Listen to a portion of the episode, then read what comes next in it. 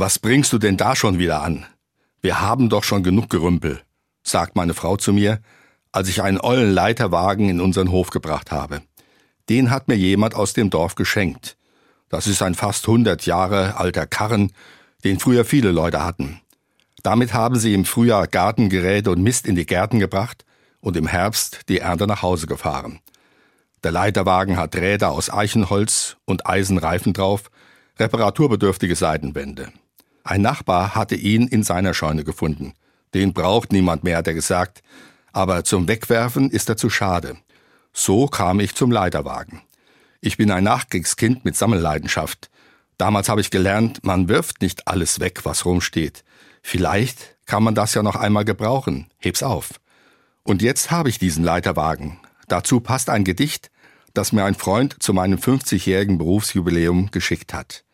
Ein Leiterwagen, gebaut für Schritttempo, als die Wege im Dorf noch kurz waren und der Alltag noch langsam und mühsam war. Ein Leiterwagen, abgestellt, weil aus der Zeit gefallen. Sein Handgriff ist rissig wie die Hände, die ihn vormals gezogen haben. Leben heißt unterwegs sein. Leben heißt Veränderung. Doch manches bleibt. Wie der Traum von einer gerechten Welt, wie die Sehnsucht nach einem erfüllten Leben, wie die Hoffnung auf Gottes gutes Geleit. So geht das Gedicht.